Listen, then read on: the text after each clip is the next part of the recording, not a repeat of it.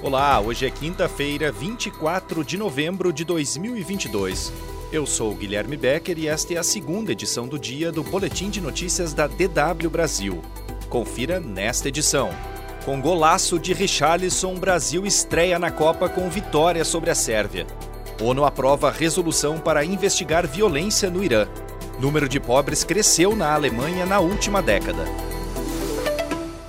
A seleção brasileira estreou com vitória por 2 a 0 sobre a Sérvia na Copa do Mundo do Catar na noite desta quinta-feira na cidade de Luisail. Depois de um primeiro tempo sem gols, o Brasil voltou para a etapa final pressionando a Sérvia desde o início e abriu o placar aos 17 minutos do segundo tempo. Após boa jogada de Neymar que arrancou e entrou na área, Vinícius Júnior chutou. O goleiro deu rebote e Richarlison aproveitou a sobra para empurrar para o gol e fazer 1 a 0. Richarlison aumentou o placar com com um golaço aos 28 minutos. Vinícius Júnior arrancou e passou para o meio da área. Richarlison levantou a bola e girou para marcar de voleio, em um chute espetacular. Com o resultado, o Brasil lidera o Grupo G e na próxima segunda-feira enfrenta a Suíça, que também nesta quinta venceu Camarões por 1 a 0.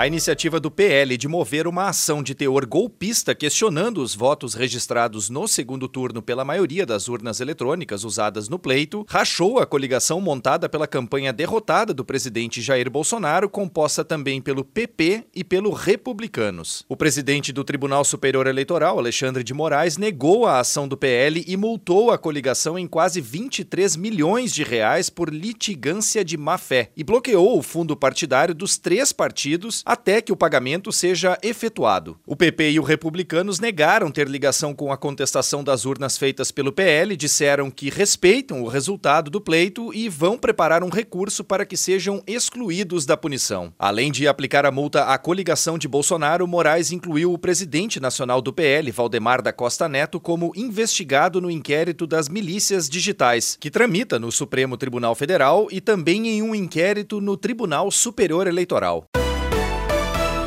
O Conselho de Direitos Humanos da ONU aprovou uma resolução para investigar de forma independente a violência nos protestos no Irã. Em Genebra, na Suíça, dos 47 Estados-membros, 25 votaram a favor, 6 votaram contra e 16 se abstiveram. A moção havia sido apresentada por Alemanha e Islândia para investigar a violência policial contra manifestantes em diversas cidades do Irã. O chefe dos direitos humanos da ONU, Volker Turk, disse que se ofereceu para visitar o Irã mas não obteve resposta. Os protestos na República Islâmica começaram depois da morte de Masa Amini, de 22 anos, no dia 16 de setembro. Ela morreu sob custódia policial por violar o rigoroso código de vestuário do país. Segundo as autoridades, ela teria usado o véu islâmico de maneira equivocada. Até o momento, estima-se que mais de 300 pessoas morreram e 14 mil foram presas por autoridades iranianas devido aos protestos.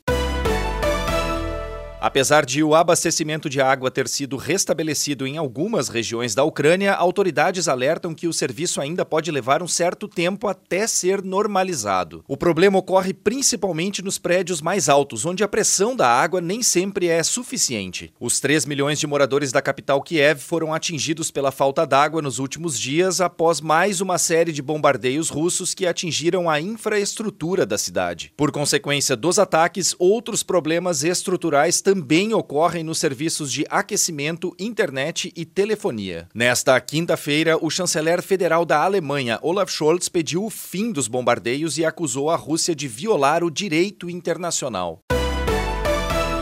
O número de pobres cresceu na Alemanha na última década, segundo informações divulgadas nesta quinta-feira pelo Instituto de Pesquisa Econômica e Social da Fundação Hans Böckler. É considerado pobre na Alemanha quem vive com menos de 60% da renda líquida média do país, o que corresponde a 1.250 euros por mês. Em 2010, 14% da população alemã era considerada pobre. No fim da última década, esse número subiu para 17%. Conforme o relatório, a quantidade de pessoas pessoas que recebem menos de 50% da renda média do país subiu 40% entre 2010 e 2019. E a dívida das famílias que vivem abaixo da linha da pobreza subiu um terço.